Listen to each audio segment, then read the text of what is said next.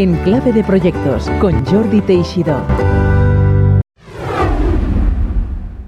Hola, bienvenidas, bienvenidos una semana más aquí en Clave de Proyectos. Hoy contamos con Javier Domingo, directivo, mentor y asesor en procesos de negocio, que como veréis es además, bueno, habréis oído hablar eso de serial entrepreneur, emprendedor en serie. Pues además de muchas otras cosas, Javier es un auténtico estudiante o un aprendedor en serie, licenciado en Derecho y MBA. Te aseguro que ese fue solo su comienzo y como nos explica hoy en día, no hay excusas para formarse y crecer continuamente. Nos explica además cómo llevó una empresa que ya era exitosa, de 6 millones de facturación, con hábitos, eso sí, de pyme, a crear un competidor top 5 con miles de personas y 40 millones de facturación. Además, hablamos del futuro del trabajo, de los nomad, si no sabes lo que es, lo aprenderás en este episodio, del edadismo, de la absurda marginación de la mujer, del mentoring y su importancia, las startups y muchos otros temas más que no puedes perderte. Así que sin más preámbulos, te dejo con Javier Domingo. Hasta luego. Hola Javier, bienvenido en Clave de Proyectos. Hola, buenos días Jordi, un placer, muchas gracias por esta oportunidad. Gracias a ti. Javier se define a sí mismo en su perfil de LinkedIn como soñador exponencial. Hablas de que uno de tus logros que quieres es que destacas es la transformación de una compañía pequeña. Eh, lo convertiste en un grupo profesional eh, cohesionado que hizo un salto mm, tremendo en muy poco tiempo y se convirtió en uno de los top 5 eh, players del ranking en el sector que trabajaba, ¿no? Cuéntanos un poco ese proyecto, porque esto debe ser apasionante. Bueno, eh, yo, digamos que hasta llevo trabajando 20 años, ¿no? Pero digamos que hasta que entré en esa compañía había ido un poco disperso. Esta compañía había sido fundada por dos hermanos eh, de notable éxito, que bueno, esta compañía se dedica a la externalización de servicios, lo que se llama el Business Process Outsourcing, o Business Process Services hoy, para quitarle lo del outsourcing porque está muy mal visto, ¿no? Que lo de subcontratar a veces. Y mm, bueno, la llevaron hasta el límite. El límite eran dos señores que, bueno, habían tenido éxito, pero no habían pasado por una escuela de management, ¿no? Ni tenían equipo directivo. Es la típica empresa nacional que empieza a crecer poco a poco y con una base de clientes muy pequeña, un riesgo operativo tremendo en ese sentido. Un día se dan cuenta que ya no pueden más porque básicamente trabajan de lunes a domingo 18 horas y se encuentran en una disyuntiva compleja, ¿no? Porque dicen, pues si no sabemos qué hacer, ¿no? Entonces, bueno, eh, pedirían, supongo, su consejo a quien fuera. Y bueno, a mí un Santi me contactó y me hicieron una propuesta. Y la propuesta era sencilla.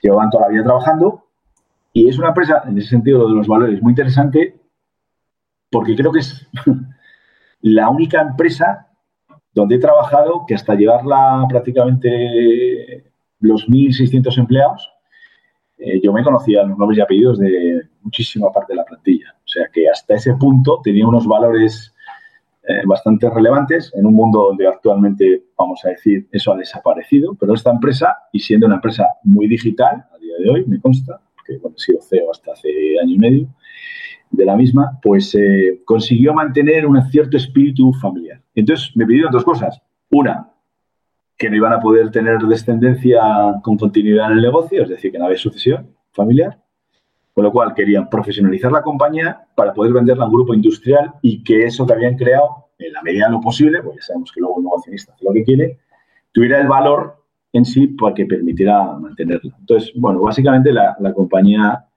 eh, que se puede ver en mi perfil eh, se llama Grado, con doble D, y era una compañía muy radical en el sector financiero, con un renombre, trabajaba la gestión documental, los procesos de back, ¿no? Terminó haciendo procesos de middle, de front, tecnologías, eh, bueno, lo puedo contar luego si quieres. Eh, lo más relevante es lo de dentro, ¿no? Yo cuando llegué, lo primero que dije es, oye, ¿tenéis un organigrama? Y dije, es que no sabemos lo que es eso.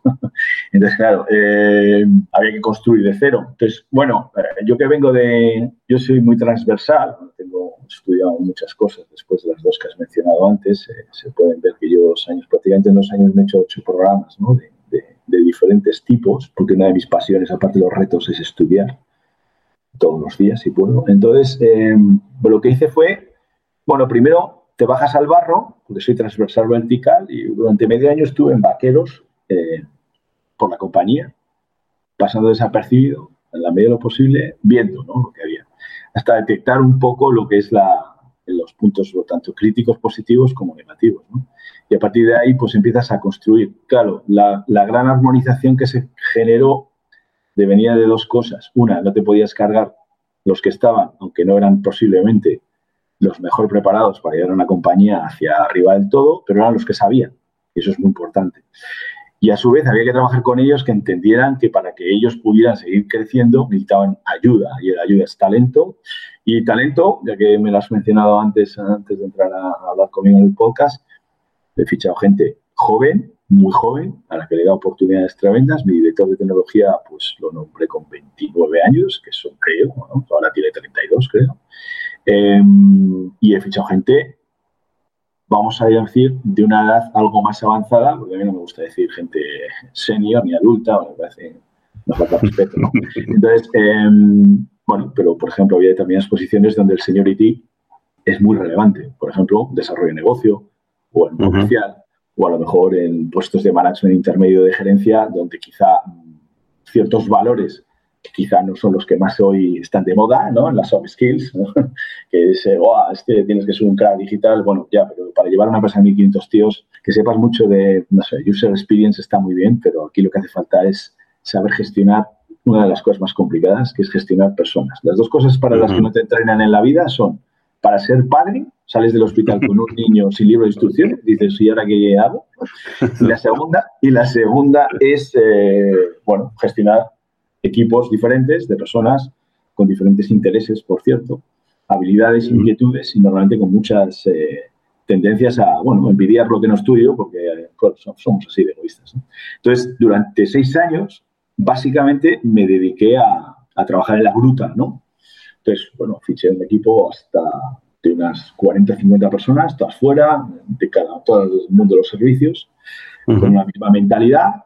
Y bueno, gente me salió bien, gente que me salió mal, Tengo notables fracasos y algún éxito.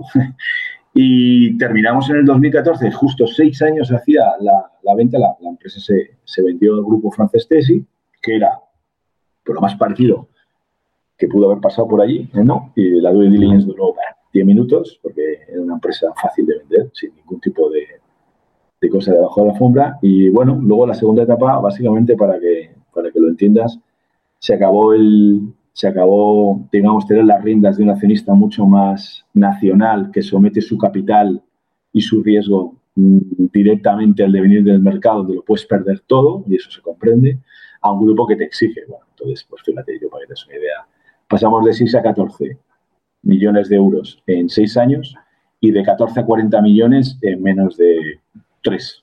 Wow. Entonces, y eso en orgánico. Luego el grupo adquirió otras empresas en España, terminé siendo CEO, llegamos a facturar 100 millones en el último año que he estado con 3.800 personas. Sí, un, grupo relevante que tiene competencia, pues no voy a nombrar, pero todo el mundo conoce lo que es Indra o es un Everest o, compañías de este, de, este, de este pelaje. Entonces, bueno, la verdad es una experiencia muy relevante.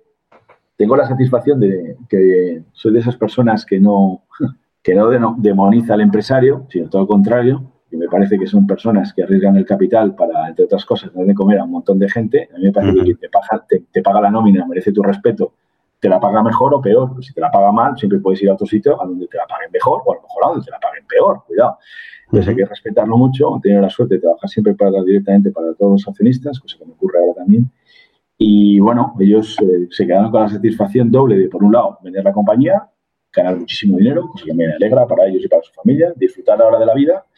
Y por otro lado, bueno, pues eh, la empresa a día de hoy sigue en funcionamiento prácticamente con los mismos equipos.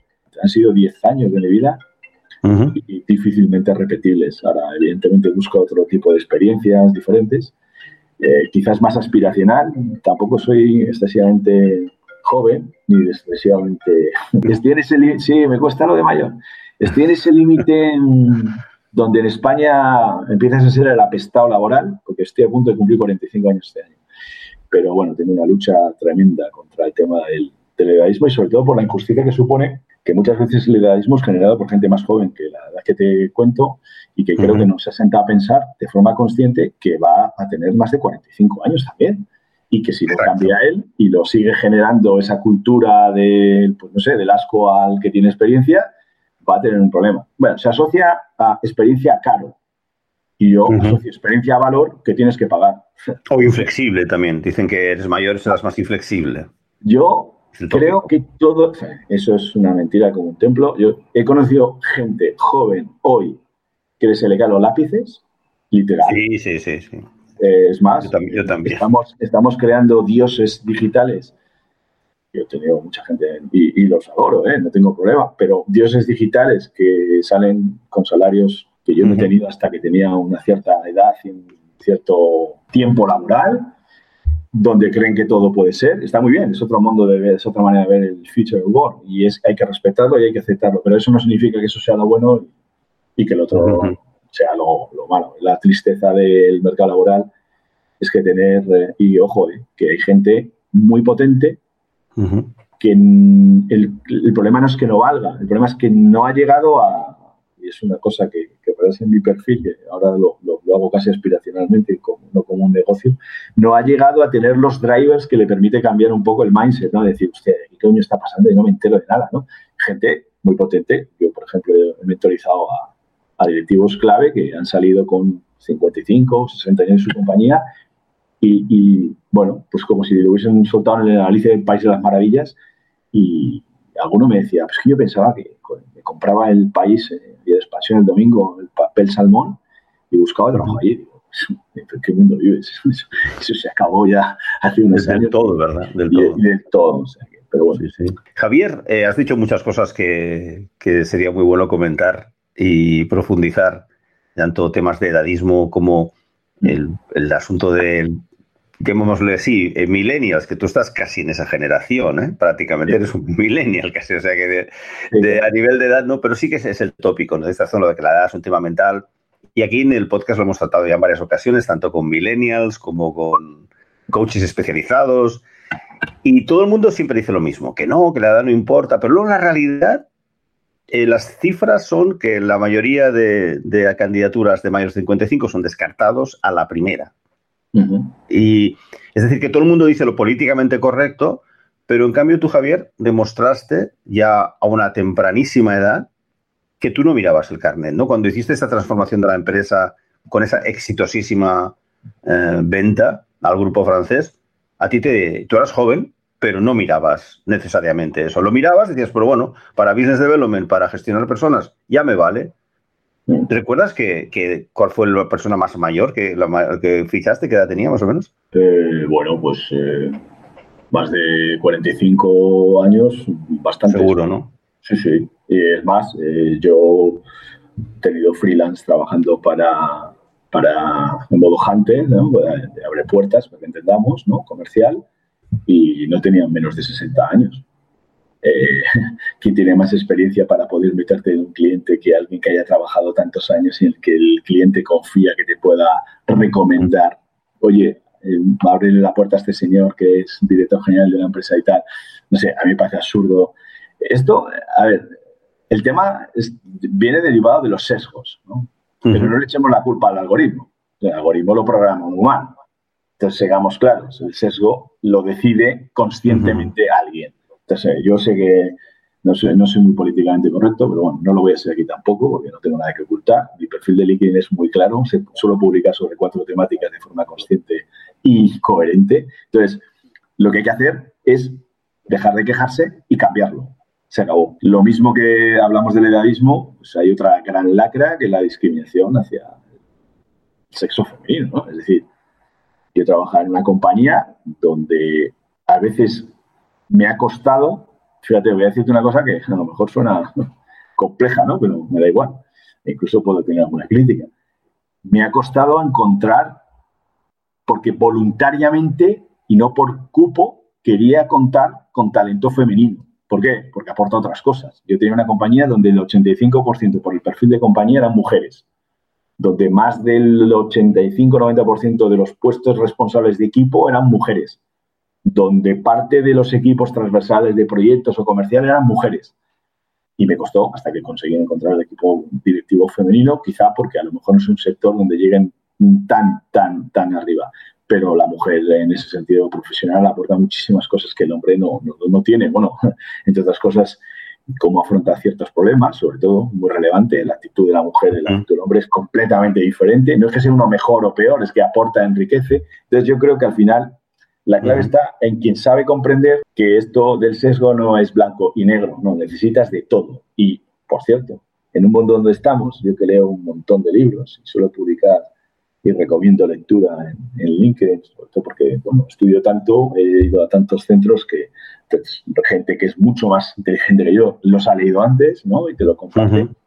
Eh, bueno, hay un libro muy interesante, se llama La vida de 100 años, ¿no?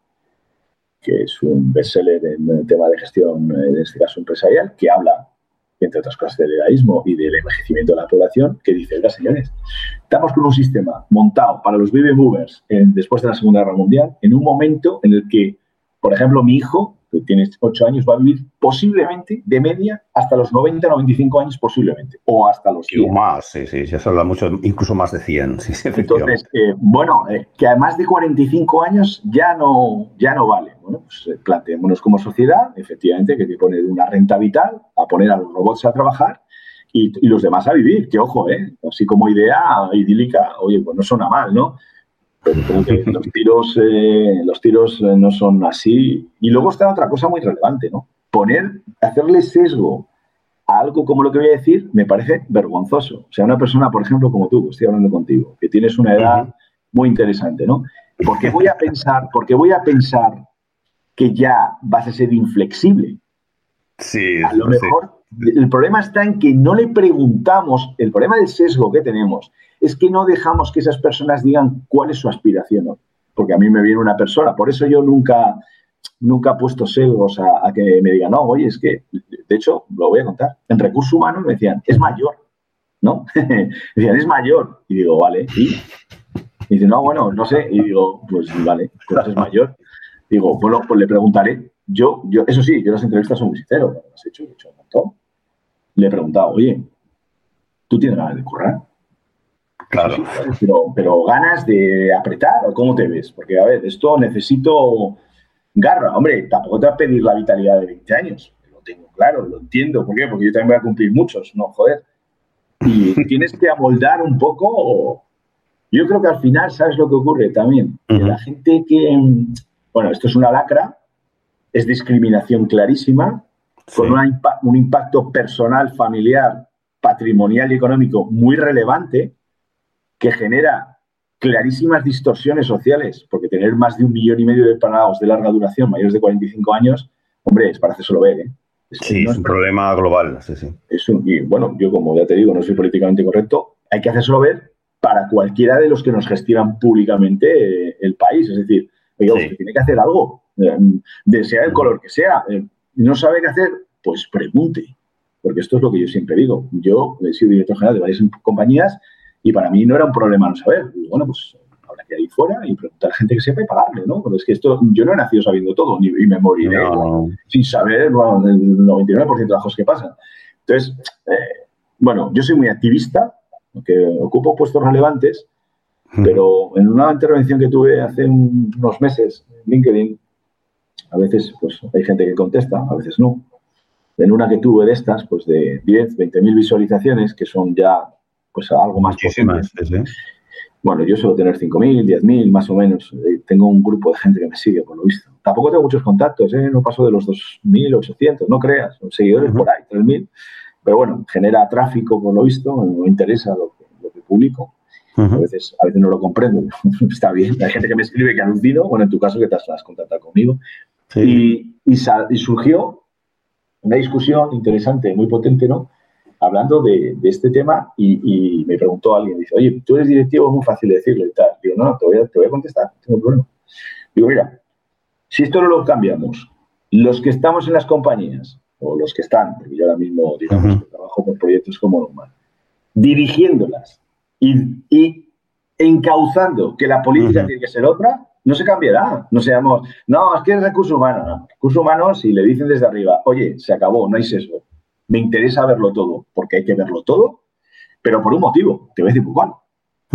Si discriminamos a las mujeres, imagínate, de forma global, estoy metiendo en temas interesantes, ¿eh? igual, Sí, es un tema también largo. Eh, si, miramos a las mujeres, somos tan absolutamente ineptos que voluntariamente estamos despreciando la mitad del talento por cuestión de género sin pensarnos lo que pueden aportar.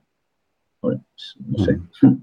Pues nada, el que piense eso, a lo mejor se lo tiene que hacer. pero tu caso, lo que has comentado, la cantidad de mujeres que habían, o... sí. yo lo sigo viendo y, yo trabajo hace muchos años, desde los 80, en el área tecnológica sí. y del software, y hay pocas que lleguen a, tocar ahí arriba, ¿no? El tema del, problema de la mujer con aspecto digital y desarrollo ha tenido incluso estudios, ¿no? Se ha analizado de que, eh, pese a que en los años 40 o 50, no sé si sabes que la inventora del COBOL, por ejemplo, que lo que yo trabajaba, era una mujer, era una mujer militar, el problema fue que cuando se convirtió, dicen la teoría, los que han estudiado esto, porque es un tema antropológico, que cuando el software eh, irrumpió todo el tema de, de, gaming, es decir, el tema de los videojuegos, el juego individual, entonces, el típico nerd tecnológico que juega pues con, con Atari en mi época y luego con PlayStations, pues esto masculinizó ese sector. ¿no? Esa es la teoría que existe, pero entonces, ¿qué ocurre? Al haber menos mujeres programadoras, menos mujeres ingenieras de software, hay menos mujeres también directivas en ese ámbito. ¿no? Yo sigo viendo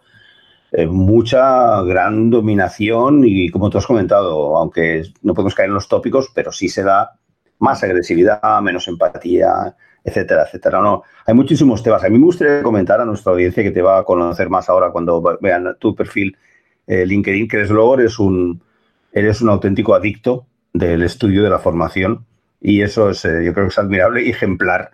Eh, hiciste sobre todo muchísimos cursos justo también ya durante tu trabajo en, en TESI, durante estas altas responsabilidades que tenías, pero bueno, y ahora ya has intensificado ¿no? la, formación, has hecho todo tipo de cursos. La realidad no ha sido esa. La realidad es que durante, no, eh, por desgracia, bueno, en fin, el reto no era sencillo y, no es un ejemplo, ¿eh? lo voy a decir, pero como creo que la gente puede aprender de también de que un éxito tiene muchas exigencias, ¿no? Yo trabajé muchísimo, ¿no? De la vida ahí, o sea, literal. Claro. Muchísimo es trabajar durante muchísimo tiempo, incluso quitándole tiempo a tu familia, fin de semana, 12 horas diarias, o 14 o 18. Entonces, sí, bueno, yo cuando terminé, bueno, yo en un momento dado de salir del grupo por un tema sencillo, bueno, llevaba muchísimos años creo que cuando has cumplido con tres diferentes accionistas en una misma compañía, estar de director general en una misma compañía sin que te echen por el API de fin de año 10 años seguidos, ya... Es larguísimo. Eh, has cumplido ya de, lejos, ¿no? Eh, y bueno, y en un momento dado, quizá, pues, eh, bueno, en la vida uno dice, oye, tengo que ver más cosas, ¿no? Sí, me dio un, bueno, la crisis de los 40, ¿qué coño? pues un día dejé de estar motivado. Fíjate, ese es el tema, ¿no? La realidad. Entonces, bueno, tengo buenos amigos, unos clientes. Alguno, como escucha esto, se va a reír porque estuve cenando con él ayer. Y. Envíale el link, ¿eh? Por favor, cuando salga publicado. Sí, sí, no, bueno, lo van a ver. O sea, porque, bueno, en cuanto vea, en cuanto vea que lo publique, que supongo que me nombrarás, lo. Claro, claro que sí. Y, lo verán. Y, y es curioso, pero. Bueno, me dijo, no tienes ni idea de lo que está pasando. Yo trabajo en una empresa que, bueno, convertíamos lo analógico en digital, para que lo entendamos, o procesos masivos en las compañías grandes de, del IBEX 35, pues la llevábamos a, a la compañía y las procesábamos en modo industrial. Era una empresa de servicios industrial, de servicios, no producíamos tal, sino producíamos servicios con tecnología, ¿no? Puro. Eh, aún así, muy intensiva mano de obra. Y me dijo, hay un mundo ahí, Javier, que tú no, sí, lo ves, te lo leerás en donde sea, pero te has perdido una vida. Bueno, entré en el, no lo voy a hacer publicidad, pero bueno, me, creo relevante, así como hay otras, como ISDI también, ¿no? Pero el Valley, cuando entré ese, ese programa, me abrió mucho los ojos y a partir de ahí, bueno, se despertó algo que quizá no tenía que haberse dormido, que era imposible llevar a término porque no tenía tiempo y desde entonces consideré que una parte de mi vida iba a ser estar todo el día estudiando. Básicamente por un motivo, ¿no? Bueno, allí vi a la, una de mis profesoras, eh, fue la autora de Nomad o de Silver Surfer, que es Raquel Roca. Eh, claro, tú la veis hablar de unas cosas que digo, hostia, joder, macho, y todo esto, y yo no estoy enterando de nada, ¿no? Y bueno, me enganchó un poco el concepto y creo mucho más enriquecedor, aunque bueno, al final también puedo trabajar como nomad de director general y puedo estar incluso largas temporadas y posiblemente lo vuelva a hacer ahora a corto plazo, pero ahora trabajo por aquello que me motiva, ¿no? Entonces ya realmente no miro el salario. es, atractivo la, la, formación que la veo aquí de Valley Digital Business School, blockchain, inteligencia artificial, robótica, y realidad inmersiva, nanotecnología, o neurociencia, bueno, me dan ganas de apuntarme. Sí, bueno, pero realmente es muy, es muy, es todo nuevo, ¿no? Es todo lo que todos queremos aprender, de hecho, ¿no? La realidad es que, mm, bueno, cuando salí, bueno, después de tantos años, cuando salí me hice una hoja, de ruta. Digamos que ese primer programa me abrió un poco la mente. Luego he hecho, bueno, luego me he especializado en verticales, he hecho un, uno en IoT. Yo soy de letras puras. Si te imaginas un tío de letras puras como yo, que salía, ya me había quitado los trastos de feo y todo lo que yo llevo aparejado, ¿no? De, éxitos y de medios. Y me ves en con una Raspberry montando una sensórica para hacer un encendido de una lucecita en función de si la temperatura ha bajado o subía, pues yo que no tengo ni puñetera de eso, pues es un, para mí pues fue una cosa muy interesante. Pero sí, luego, digamos que luego no hago el método por error, investigo mucho, dedico mucho tiempo en investigar programas, ¿no? Bueno, hay cursos fabulosos gratuitos en EDX, en Coursera, ¿no? La propia Telefónica ahora te puedes costear en programación en, 22 en Madrid, en, la sede telefónica para en tres años sales programador sin, que te cueste nada. ¿no? Está la variedad. La gente tiene que comprender que hoy no es una excusa el dinero para formarse y que ya no tiene ningún sentido tener un título por el título. Eso ya no se compra.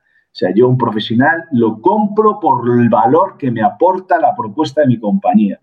Ya he hecho en Harvard.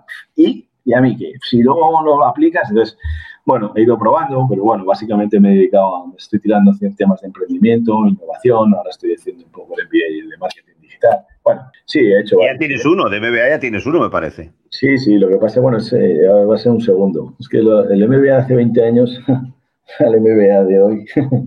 Entonces, nada que ver, ¿no? Nada que ver. Cuando hablábamos de Philip Kotler ¿eh? y el marketing, hoy Philip Kotler no, no me aparece mucho. No conocen. no, casi no, no. Y bueno, y dentro de eso hice una cosa muy interesante, que es, eh, es un mentoring con una actual compañera de aventura. Eh, bueno, un mentoring y yo lo recomiendo a todo el mundo. Y la gente dice, lo asocia a puestos directivos. Yo creo que es una tontería. Yo creo que hoy está perdido el millennial, el centennial, la generación X. La gente, bueno, estamos en un, inmersos en un mundo que va a entrar en la era, no sé si post-COVID o, o el post-COVID a lo mejor se está utilizando para excusar cosas que ya pasaban y ahora se lo echamos. Sí, claro, ha reflejado ya digamos que ha hecho, ha acelerado problemas que estaban ahí ocultos, quizás. Correcto. Entonces, hay un, bueno, una de las, pues lo hemos tratado, las cuestiones que me preocupan es, bueno, lo que le pasa a la gente, ¿no? Yo hice el, yo hice el mentoring con, eso la, voy a nombrar porque le va a hacer ilusión, con Mónica Resultado, que es una persona que lleva toda su vida en, el ámbito de los recursos humanos, ¿no? Ha sido headhunters, fuera, dentro, directora de recursos humanos de compañías, bueno, y fue compañera mía en el segundo programa que hice en el Valley, que era de, directivos exponenciales, donde tratábamos un poco las tecnologías inmersivas que estaban apareciendo y cómo se podían aplicar por verticales. Y bueno, yo tenía ganas de, hacer un mentoring estaba buscando a alguien que me ayudara. Quería pagar por ello, cosa que la gente siempre es muy reacia, ¿no? yo quería pagar porque no quería que me lo hiciera alguien que me conoce. Yo quería pagar porque iba a exigir, ¿no? Me dio un poco la vuelta a la cabeza. Eso es muy relevante cuando te generan que te tengas que reconocer, porque yo lo, al final lo que hice fue autoconocerme, sacar cuáles son las propiedades que considero que son más potentes de, mi perfil y al final el reflejo es lo que has leído tú. Que mi perfil de LinkedIn es una tontería al lado de lo que hago ahora. Entonces, bueno, de ahí derivó a una, otra cosa que me dedico ahora, que es un programa que se llama Experience Ahead, que tiene dos, vertientes, ¿no? Una es ayudar a directivos senior, que,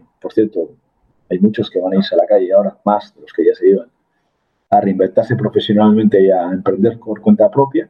Y ya vamos por la segunda edición. Eh, no voy a decir con notable éxito, pero sí que es muy ilusionante ver a 10 personas que han estado trabajando por cuenta ajena y de repente se encuentran en una situación de, joder, me he quedado sin trabajo, me he ido y, efectivamente no me llama nadie porque tengo más de 45, ¿no? Y que tenga una alternativa porque tiene una idea y un dinero y quiere emprender y el problema es que no saben ni qué drivers hay que coger para emprender con corrección. ¿no? Entonces, es un programa muy potente y ahora mismo pues se ha acelerado una planificación que había más posiblemente a largo plazo, donde yo ya no colaboro, aunque bueno, las ayudo en todo lo que puedo a las dos socias, tanto a Mónica como a Pilar Lucios, que las aprovecho para saludar desde aquí. Y es uno que se llama Plan C, que ya no tiene tanto que ver con el directivo para emprender, sino tiene que ver con toda esta gente que a lo mejor está trabajando, pero está quemada. Gente que está trabajando, pero no es que esté quemada, pero dice, yo es que no, sé qué hago aquí. Se aburren o están desmotivados. ¿eh? O gente que se ha quedado sin trabajo y lleva o poco o mucho, pero sobre todo tiene una inquietud gravísima que es no sé por dónde tirar. ¿no? Entonces, eh, les ayudamos no solamente a través de autoconocimiento, sino a través de ciertas herramientas. Pero bueno, voy a decir una clave. LinkedIn a mí me da prácticamente todas las satisfacciones profesionales que puedo tener a día de hoy. Bueno, de hecho, vuelvo a repetir, estoy aquí por LinkedIn contigo y mm, no hay que ser un experto. La gente me dice, ah, es que yo no sé de qué publicar. Ya, yo hace tres años decía lo mismo que tú. Y ahora, joder, publico todos los días un post, todos los días prácticamente. Tú tienes una trayectoria... Pero, pero yo, te, tengo que decir algo, Javier, eh, que me lo vas a ver raro. Me dices mayores de 45. Yo tampoco me gusta hablar de mi edad, pero yo ya lo veo muy joven eso. Y entre 40 y 50 yo creo que es la cúspide de la pirámide. Si te, si te imaginas una campana de Gauss en cuanto a empleabilidad, sobre todo alto directivo, ya sé que el embudo es difícil, ¿no? Pero las empresas que buscan un alto ejecutivo lo buscan entre esa edad. Tampoco menos de 40 también, pero un 40, 45, 48 aún. Yo creo que el 50, de manera, digamos que ya asíntota, se convierte en una dificultad más grande. ¿eh? Los headhunters, una persona como tú no lo, no lo descartan. no, no, y en, la, y en la crisis. Yo tengo ahora, la constantemente, yo tengo, sí, sí, a ver, yo soy, yo derribo mitos. Trabajo hay, y si no lo hay, construyetelo. Trabajo hay. Te voy a poner una, te voy a hacer una pregunta abierta que no es para contestarla. ¿Acaso tendría duda cualquier accionista de fichar a Pablo Isla como CEO para su compañía? Tiene más de 50 años, ¿eh? Es un problema eso, ¿eh? Sí, es Inditex. Claro, porque, porque es el, ah, ah, claro, porque es, el, porque es el CEO de Inditex y antes de Tabacalera. No, no, no, tiene 50. ¿Cuál es el problema? Ahora ya no es que tenga 50, sino que no, pero como ha sido el de Inditex, ese sí. Ah, entonces es por valía. Ah, es por, eh, por meritocracia. Ah, entonces, ¿cuál es el sesgo? Es que el, truco, del lenguaje, es que el lenguaje es el arma más poderosa, pero está mal, mal usado de manera consciente eh, y encima para, eh, entre comillas lo voy a decir, herir al talento. Yo creo además que somos sumamente injustos, lo digo así de claro. Yo, mm, la verdad que voy pasando por la vida intentando no hacer daño a nadie, si puedo. Intentando estudiaste derecho, ¿eh? es un nombre de leyes. Sí, sí, pero, pero, aún así eh, creo que, bueno, creo que yo, yo a mucha gente en, LinkedIn le invito a que sea valiente y a que lo denuncie. Sé que hay, hay un grupo que se creó hace un año, que es de más de 45, creo que se llama más de 45. Hay otros grupos, hay otra gente que publica. Hay un señor que se llama Adrián, tiene un apellido que es polaco, que es muy activo en eso también. Más 50 League, creo que su, que su, que su hashtag pero hace falta más gente, porque esto hay que cambiarlo. Y, bueno, a mí me dicen, joder, pues da gusto, ¿no? Un tío joven que dice esto y, digo, sí, sí, pero si no tengo ningún mérito, si lo que hay que hacer es hacerlo. y, que se olvide esto del edadismo, o sea, es decir, hazlo, contrátalo y, que tenga trabajo, ya está, punto. No hay que, o sea, no hay que ponerse ninguna bandera, ni alguien se tiene que usurpar el derecho a decir, no, es que mira, yo soy muy bueno, porque esto es, bueno, sentido común. Lo que pasa que, bueno, en este país donde vivimos a veces el sentido común es el menos común de los sentidos. Si no es indiscreción, ¿eh? Y sí. comenta lo que, lo que tú quieras. ¿Cómo repartes tu tiempo ahora? ¿Qué te dedicas? ¿Dónde estás poniendo tu esfuerzo? Porque obviamente mm, estás trabajando como mentor, eh, no sé si como coach o más bien como mentor. ¿En qué proyectos estás ahora? Bueno, yo ahora mismo eh, colaboro para una compañía que es la competencia de la mía. Eh, trabajo para dos filiales en América, Perú y Colombia. De hecho, he estado prácticamente seis meses pues, viajando 70% de mi tiempo estaba allí, hasta, bueno, hasta el coronavirus que me, dejó volver justo una semana anterior a esta alarma. Eh, bueno, estoy haciendo básicamente lo que, básicamente lo que se me da bien, que es coger eh, compañías, en este caso, no es que estén en dificultades, pero sí que son compañías con pocos medios, pocos recursos, porque quizá no, tengan la, fortaleza de una gran facturación. Y bueno, básicamente eh, aplicar líneas de sentido común. Es eh, puro management, no, no tengo presupuesto, lo que hago es gestionar de manera diferente eh, cómo están los recursos implementados y potenciar sobre todo dos áreas. Son la, cuando, cuando tienes poco más que tu propio management, hay dos áreas, la comercial y participo activamente en, desarrollo de negocio y eh, la tecnológica. Eso me dedico por un lado. Me ocupa, tengo un proyecto que me ocupa bastantes horas, evidentemente. Además, trabajo por las tardes, noches. El cambio de horario, claro, para, América, ¿no? Sí, sí, sí. Eh, y luego por la mañana, bueno, también puedo trabajar para América, evidentemente. El tema de mensajeros, pues va un poco ad hoc, a demanda, porque, bueno, el mentoring me ocupa por, por, por, por directivo, en este caso, pues unas 10, 12 horas, ¿no? las esparzo. Y luego el resto, ¿a qué me dedico? Bueno, eh, invierto en startups, me lleva un rato interesante eh, estudiarme cada uno de los leads, es una de las claves en las inversiones, es estar todo el día mirando, porque si no miras, pues no, nunca vas a acertar, te, perderás muchas oportunidades. Intento crearme una cartera lo más diversificada que puedo, para ver si tengo, consigo una de estas que das el pelotazo del 10X, es difícil.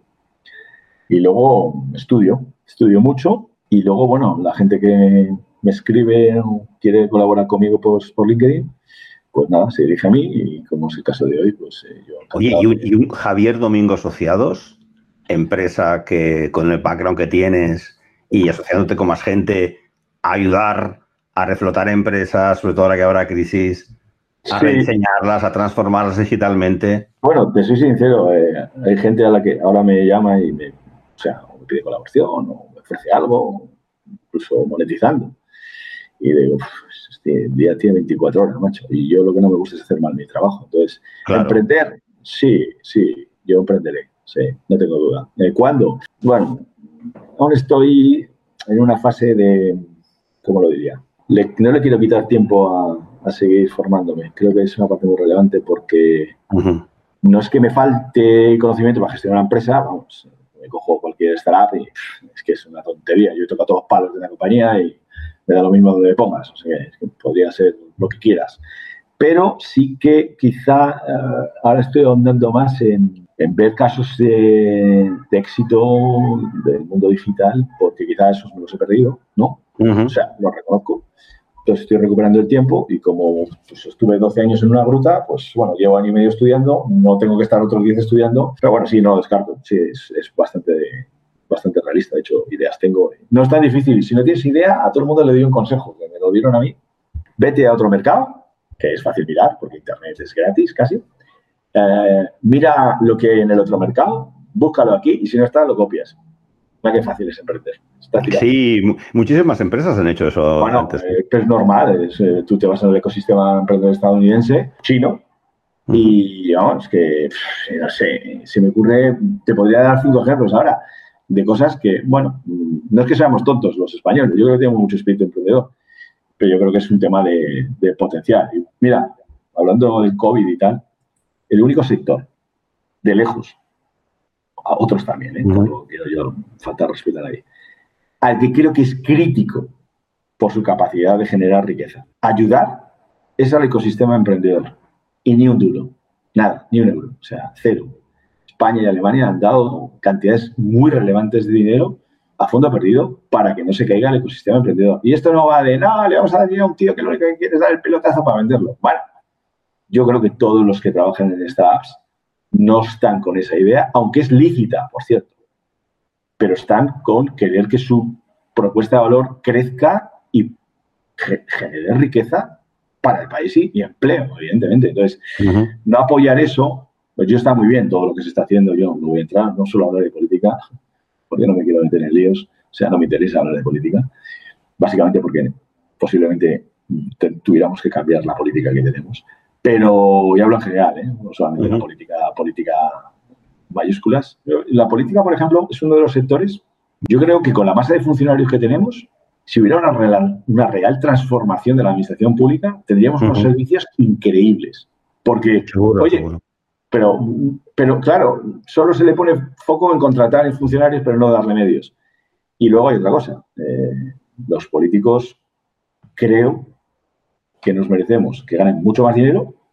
Yo quiero que ganen mucho más dinero, porque me parece que un presidente de gobierno gana oficialmente 71.000 euros, por ejemplo.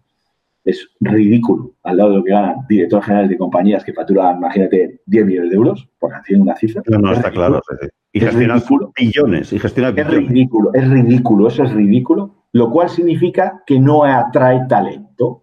Entonces, hay que cambiarlo, hay que cambiarlo. Entonces, eh, bueno, los partidos políticos están muy bien, están reconociendo la Constitución, pero a ver, yo quiero que me gestione un tío mi dinero de forma adecuada, porque esto es como, a mí cuando me ficho un accionista, lo tiene claro, a mí me gestionas bien este, me das un rédito o, te vas.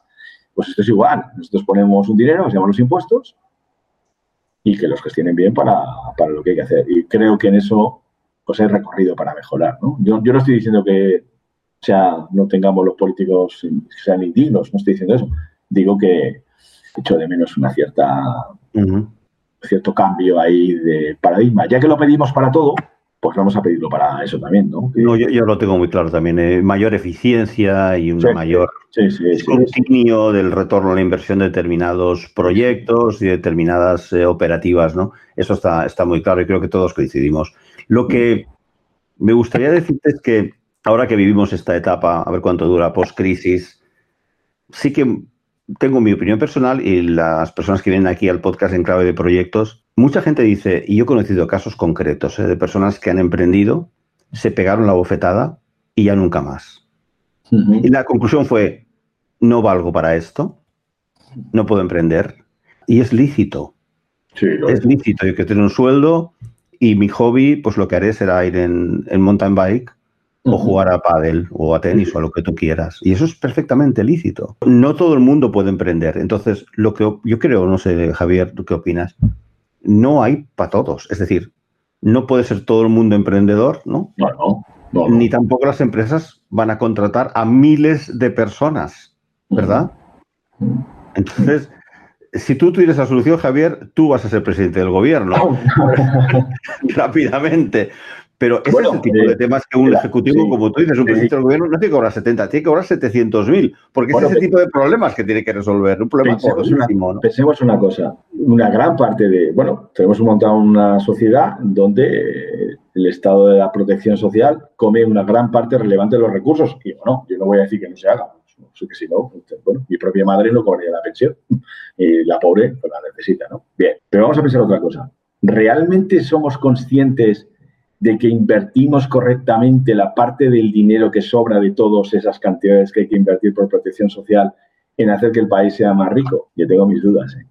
Conozco casos, bueno, hay, hay, países, Estado, que son de por sí emprendedores digitales. Por ejemplo, me estará escuchando una gran persona que conozco que trabaja en BBVA eh, que es muy fan de, Singapur. ¿no? le recomiendo a todo el mundo que lea de Singapur. Es un país que se ha articulado en, torno a una serie de proyectos de país, pero no un proyecto de cuché, de esto hago un boy y publico y digo, ah, ya tenemos el proyecto de transformación digital. Claro, si uno a lo mejor lee, como yo leí el otro día, leí el otro día un artículo decía, eh, vamos a poner para procesos de transformación digital desde el Estado, imagínate, 351 millones de euros, ¿no? Entonces yo lo leo y digo, vamos a ver, eso es ridículo, si eso no es nada, eso es tirar el dinero, no se lo gaste para eso.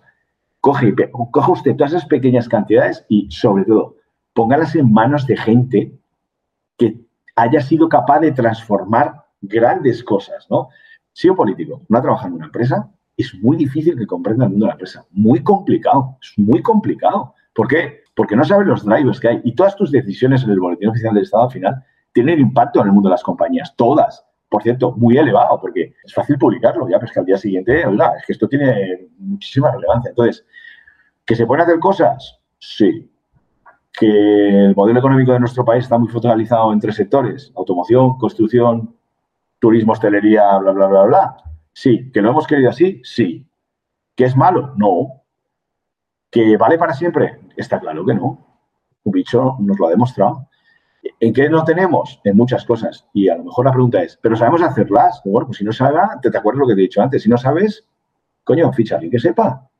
Hay que ser valiente y no pasa nada porque como político reconozcas, yo no tengo ni puñetera de hacer esto.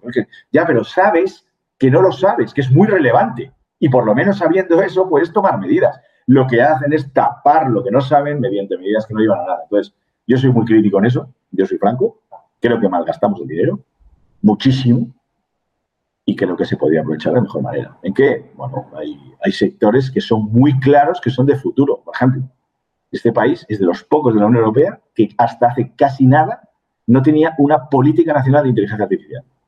Una cosa tan relevante como eso. Sí, que dicen que China ya ha ganado la batalla, dicen. ¿eh? Totalmente, aquí no nos hemos enterado. Y ojo, yo conozco a mucha gente de mi entorno que tenemos excelentes. Hay una empresa vasca ahora mismo, súper puntera, que está fichando a grandes profesionales de inteligencia artificial, que ahora mismo no me llega el nombre, eh, que es top en el mundo. O sea, que tenemos lo que... Te, o sea, talento tenemos. Capital, mm, no tanto. Es mi opinión. Yo creo que se mueve todavía muy poco dinero en, este entorno. Y no es que quiera ser un defensor de la startup, que emprender no tiene que ser en el mundo digital, oiga, pero hagamos más, ¿no? Hay otra cosa, fíjate, muy relevante en este país, que hemos construido en base a la concentración en grandes núcleos de población, que es la despoblación, ¿no? Entonces tenemos un país, pues, fantástico, donde, bueno, puedes encontrarte kilómetros y kilómetros donde no hay nadie, ¿no? Entonces, bueno, nadie piensa en eso, pero el modelo incluso territorial del país es un error. Es un gravísimo error que nadie ha querido cambiar nunca. Yo vivo en Madrid. Está fenomenal, pero bueno, es que te vas, yo qué sé, no quiero decir ninguna provincia porque si no me van a pegar, pero te vas por el interior de las Castillas, para no decir nada, hombre, este es un modelo equilibrado. Yo creo que no. ¿Por qué? Porque no se hace lo que hay que hacer, ¿no? Eh, hay que darle medios y darle medios. Pero se ha intentado, ¿eh? Recuerda Valladolid, no me acuerdo el centro que se montó. Sí, pero no. Se financió un centro tecnológico para llevar empresas hacia allí. Sí, sí. Bueno, tienes, eh. yo he vivido muchísimos años en el País Vasco. El País Vasco es un claro ejemplo donde modelos de colaboración política-privada, por mucho que le guste a la gente, el nacionalismo y tal, pero el Partido Nacionalista Vasco lleva toda la vida gobernando, hace cosas muy bien, pero muy bien. Entre otras cosas, tener gente muy potente trabajando dentro. Por ejemplo, el presidente Repsol era un John Joshua Maz era político del PNV y, ha demostrado Repsol que es un gestor bueno, es decir, que no es una...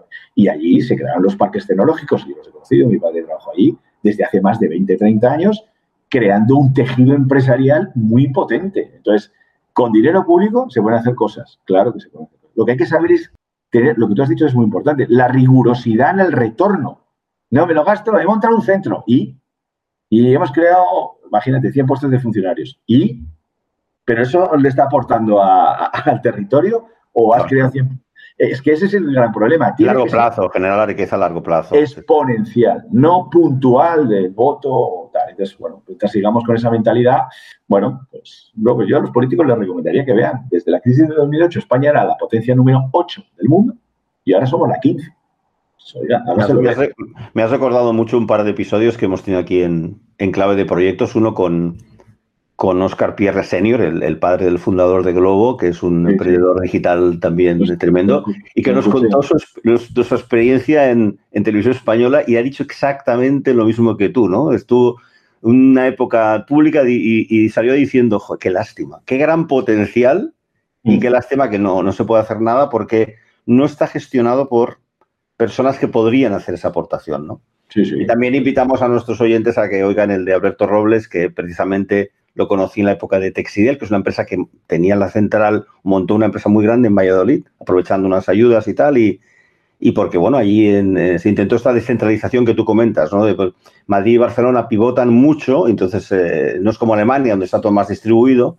España está muy centralizado, muy focalizado, eso hace que Madrid y Barcelona sean más invivibles de lo que mm. podría ser. ¿eh? Porque como todo el mundo quiere para allá, lo tenemos mm. ciudades absolutamente infrautilizadas y con un gran potencial. De todas maneras, oye, una, otra cosa que eres un experto, Future of Work. Coméntame algo en ese sentido. ¿Cómo, ¿Cómo vamos a trabajar de aquí a 5 o 10 años? ¿Se va a consolidar lo que dice todo el mundo, trabajo remoto? ¿Ya esto se va a quedar para siempre? ¿O vamos a volver a lo de antes? ¿Presencialidad o no? Yo teletrabajo hace mucho tiempo por suerte, incluso cuando era directivo. Em, bueno, yo ahora creo que esto ha sido teleconfinamiento. Vamos a ser claros. Esto no es teletrabajo. Teletrabajo no es meter a la gente, cuatro millones de personas en casa, eh, dejar a los niños en casa, sin colegio, y tener por la mañana el Teams para el niño y si tienes dos ordenadores, si no lo tienes, pues cuidado que todo el mundo no tiene las mismas capacidades económicas ni tecnológicas, y yo creo que eso es algo que se está dando muy por, hecho y es mentira. Y luego, bueno, mm, no está regulado, ¿no? Bueno, tampoco lo estaba antes. Yo eso, eso que se dice no lo veo como una crítica. Lo que sí que es cierto es que el modelo de teletrabajo responde a un modelo muy líquido y flexible del que yo, bueno, pues, por ejemplo, soy, es ¿no? Trabajas donde quieres, eres nómada del conocimiento, siempre que haya una conexión a Internet y tengas un portátil y tú tengas tu conocimiento, trabajas donde quieres, cuando quieres, como quieres. Es un concepto más emprendedor. ¿Qué es Nomad? Perdona. No, Nomad, el concepto. lo que es. Sí. Bueno, eh, al final es un acrónimo, ¿no? Que viene de know, del inglés, de, conocer, ¿no? Y mad de, nómada, ¿no? Entonces, el nomad, al contra de la opción tradicional de trabajo de ocho horas, me siento y tal, tal, pues es gente que al final su propuesta de valor es lo que puede aportar la compañía y está dispuesto a no estar, digamos, atado a un proyecto a, no a largo plazo, pero sí de los que hemos conocido de empiezo a trabajar aquí y me pego aquí toda la vida. ¿no? Entonces, eh, bueno, es un concepto que nos surge precisamente hace dos días. Eh, ya digo, recomiendo el libro de Raquel Roca que se llama Nomad, que es un libro estupendo donde lo describe fantásticamente, un libro de mesilla para mí. Y bueno, empezaron en muchos países, aún así, te lo digo, en Estados Unidos, recientes estudios hablan de que prácticamente ya se está hablando del 30-35% de la población estadounidense trabaja en ese sentido por proyecto de la forma que te estoy describiendo. Es decir, yo ahora mismo estoy en mi casa, pues estoy trabajando. Digo, ¿no? No monetizo esto, pero sí que lo voy a monetizar porque... Eh, claro. Te prometo que sí, Javier. Te prometo. No, no, pues tampoco, tampoco era el objetivo, porque bueno, siempre no, pero, Eres muy generoso, No, no, no, no, pero, no, pero eh, realmente el concepto es hacer disrupción en todo lo que tradicionalmente ha sido el past of work. Que una parte de esto es, a ver, atenta contra los modelos tradicionales de, del trabajo. Diríamos que sería un nuevo contrato social. Va muy asociado a, evidentemente, lo que quiere cada uno. Es obvio que no todo el mundo tiene las posibilidades de hacerlo, es verdad. Aunque también digo que invito a todo el mundo a que se quite caretas y piense que hoy día, sin dinero, se puede formar en muchísimas cosas gratuitamente. Es sencillo, fácil, necesitas internet y un ordenador y una idea en tu cabeza, querer llegar a, donde, a donde uno quiera. Entonces, bueno, Coursera, EDX, por dar dos nombres, son dos plataformas que te permiten formarte en cientos de cosas. Yo cuando quiero ya, es más, hay veces que me miro hasta tutoriales en YouTube. Eh, ¿Por qué? Porque te lo enseñan rápido, ¿no? Entonces, incluso la formación por píldoras de 15 o 30 minutos se muestra que son mucho más efectivas. De hecho, es el éxito que tiene Power MBA en, en Madrid, lanzado por los... Sí, vamos, un éxito tremendo. Conozco muchos directivos que están uh, bueno, empresas, empresas importantes que dices, bueno, si tu empresa seguramente ya te da una estructura formativa y tal. Conozco uno de una empresa muy grande, que el otro día me dijo, me he hecho el de marketing digital con Power MBA. Eso es lo que estoy haciendo. Este tío le pagan seguro formación la que quiera, ¿no? Y en cambio, mira, está usando Power MBA, ¿no? Sí, sí, ese es el que estoy haciendo yo ahora. No, eh, bueno, es sencillo y además ha roto muchas barreras de entrada, ¿no? El gran problema de hacer un programa de estos es, joder, no tengo tiempo. Es muy caro.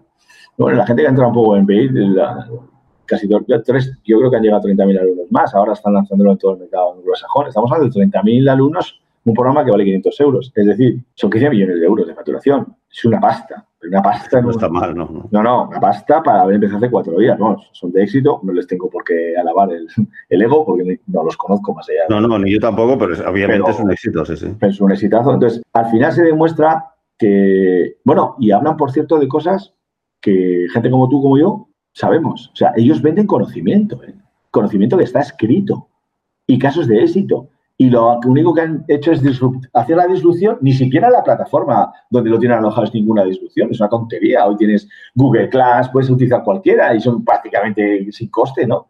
La, la disrupción está es cómo has conseguido convencer a tu cliente que estudie un programa en píldoras de 15 minutos diarios que no le cueste nada y encima le parezca una cosa fantástica porque está aprendiendo lo que justo necesita para hacer eso, nada más, no más rollo. Entonces, bueno, yo repito, invito a todo el mundo a que no se quede quieto. El concepto nómad conlleva en sí mismo la asunción de que esto ya no tiene vuelta atrás, que los modelos tradicionales de posteriores a la revolución industrial se han acabado, que vamos a lo que vamos y que tienes dos opciones.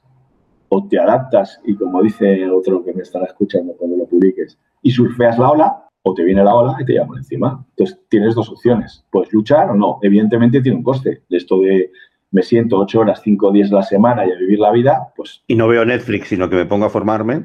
Pues, eh, pues eh, yo tengo Netflix, eh, es muy chulo, pero pues tengo que elegir, ¿no? Entonces, lo que pasa es que la cultura del esfuerzo, o sea, a diferencia de otros países, pues bueno, en España, en fin, a veces pues no, no lo generalizo, pero bueno, pues es un país que nos gusta vivir, pues, a mí también, ¿eh? y me parece maravilloso. De hecho, somos el país más envidiado posiblemente del planeta por, nuestra, forma de, bueno, de vida, la calidad de vida. y porque si España a lo mejor no tuviera tanto buen tiempo, no sé si estaríamos así, pero es que encima tenemos un clima que te invita a salir. y un paisaje variado, la gastronomía, etcétera, etcétera. Y bueno, ahora cuando se recupere el turismo, ya, ya concluyendo, Javier, esta es fantástica conversación que hemos tenido contigo una pregunta difícil. Un hombre como tú, que piensa, que lee, que estudia. ¿Tu roadmap de 50 cuál es? ¿Dónde te ves de aquí a cinco años? O por ahí más o menos. Ostras, pues, eh, pues posiblemente muchas de las cosas que estoy contando ahora, que llevo un par de años haciéndolas, las mantendré, otras las pivotaré, que se dice en el mercado del emprendedor, ¿no? Posiblemente me especialice más en algo que donde ya realmente te, busques tu nicho, porque emprender es buscar tu nicho, ¿vale? Bueno, al final hay una parte, tengo la suerte de que económicamente me ha ido bien. Hay una parte que creo que si te ha ido muy bien, si te ha ido muy bien, debes de ser generoso y devolverlo. Esa es una parte que haré, ¿cómo te lo diría? Altruista, ¿no? Eh, porque me apetece me apetece ayudar a la gente, porque creo que la gente lo pasa muy mal. Y yo como pues, soy una persona súper afortunada, de, vengo de una familia súper humilde, eh, que, bueno, invirtió mucho dinero en, mi formación, estoy súper agradecido a mis padres. Bueno, creo que vale lo mismo con mi hijo, tengo un niño pequeño, pero haré con personas que, que lo necesitan. De hecho, pues, intento ayudar a todo el que me lo pide y a veces es un, a veces hay gente que luego me escribe y me dice, oye, hice caso en esto y hay gente que me ha escrito que, claro, se me pongo, se me coge el corazón. Y dice, joder, pues es que me ha cambiado porque, joder, qué buen consejo me diste y tal. Y yo digo, no, no, sí, yo no te di un consejo. Si solo te dije, oye, mírate esto porque creo que por aquí a lo mejor te da algo de luz. Claro. Eh, cuando alguien te escribe así, bueno, una de las cosas más maravillosas que hay en el mundo es poder ayudar a alguien y que le cabe la vida. O sea, y eso a mí, eso... Y más allá de, amistad, sí que después de lo que has comentado de los estudios que has hecho, en el episodio de Alberto Robles, que es el director general para España de Expert Systems, cuando le pedí ejemplos, uno que me sorprendió y que ellos han trabajado y creo que aquí te interesará y es una persona que, que yo creo que debes conocer, me comentó extensamente en el episodio toda la inteligencia artificial detrás de la lectura de contratos y del examen de contratos. Con todo el proyecto de Telefónica, que es un proyecto que... Y todo cómo se aplica la inteligencia artificial sustituyendo algo que tú en su día estudiaste, que fue derecho, ¿no? Pues sustituyendo la labor manual y, ocular de miles de abogados, ¿no? Entonces, en este tipo de temas, con esta formación transversal que has hecho, vamos a necesitar mucho para tirar adelante la sociedad, personas como tú, con esa visión humanista y de aprendizaje continuo y de integración de aspectos variopintos, ¿no? Más holístico, ¿no? Digital, gestión económica, gestión de personas, para crear más oportunidades. Gente como tú, Javier, es muy necesaria. ¿eh? Bueno, yo lo te agradezco. Bueno, yo básicamente, te soy sincero, eh, hago lo que puedo sé dónde están los límites. Yo si tuviera 48 horas al día, te aseguro que las consumiría y seguiría. Todo el día, sí, sí, Pero bueno, más aún. Hay limitaciones, eh, pero sí que es cierto que o hacemos un poco, y esto yo sé que la gente me mira como diciendo, pero si este ha sido directivo y ha ganado dinero, o hacemos un poco por humanizar, porque esto va de personas, ¿eh? por humanizar lo que está pasando, o esto va a ser un lío indescriptible. O sea, no digo que vaya a ser un drama, pero un lío notable, porque no todo el mundo tiene las mismas capacidades para adaptarse a todo. Y eso que está tan de moda de no vamos a dejar a nadie atrás, eso es mentira, que se está quedando atrás, porque una cosa es lo que usted cree que está pasando en el mundo y otra cosa es la que está pasando en el mundo. Y normalmente, ya que ha sacado el tema de inteligencia artificial, los dueños del mundo van a ser los actores que han dominado claramente estas tecnologías. Esas son las nuevas potencias y muchas de ellas no son países. Muchas de ellas no son países, son grandes compañías tecnológicas, algunas, por cierto, no conocidas, son perfectamente desconocidas, que son potencias. El, algoritmo de inteligencia artificial no es malo en sí mismo, la tecnología no es negativa. Eh, lo negativo es no saber aprovecharla por el bienestar de, las personas. Entonces, ahí está la clave. O sea, la clave está en eso. Claro, dirá, bueno, pero es que las empresas están pagando el pasta. Bueno, vale, pero ¿y si todo el mundo que, entre comillas, te cargas no tiene capacidad económica, ¿quién te va a comprar lo que tú produces? Bravo. ¿Qué tipo de sociedad va a ser esa, no? Pues eso, pues empobrecida. Muchísimas gracias. Ha sido un placer, un, honor tenerte aquí en Clave de Proyectos. Muchas gracias. Pues de todas las cosas que nos ha explicado Javier, espero que sobre todo te quedes y te inspire esa pasión y esas ganas por formarse continuamente. Y sobre todo, acceder a estos múltiples recursos digitales, hablado de The Valley Digital School, del Power MBA, pero hay otras plataformas, Coursera, Udemy, en fin, incluso YouTube. Hay millones de oportunidades, eh, aquello enfocándote a aquello que más te guste y se puede hacer desde casa y por muy poco coste. Así que al menos, aparte de todos los apasionantes temas que nos ha comentado Javier sobre su historia, sus éxitos empresariales, su visión humanista y la necesidad eh, otra vez de humanizar sobre todo la situación de crisis que estamos viviendo para poder eh, evitar que nadie se quede colgado. Aparte de todo esto, yo creo eh, que espero que tomes buena nota de eso, de las necesidades que tenemos de formación y las oportunidades que tenemos eh, de la misma. Soy Jordi Teixidó y te espero la semana que viene aquí con un nuevo invitado o invitada en clave de proyectos. Gracias por estar ahí.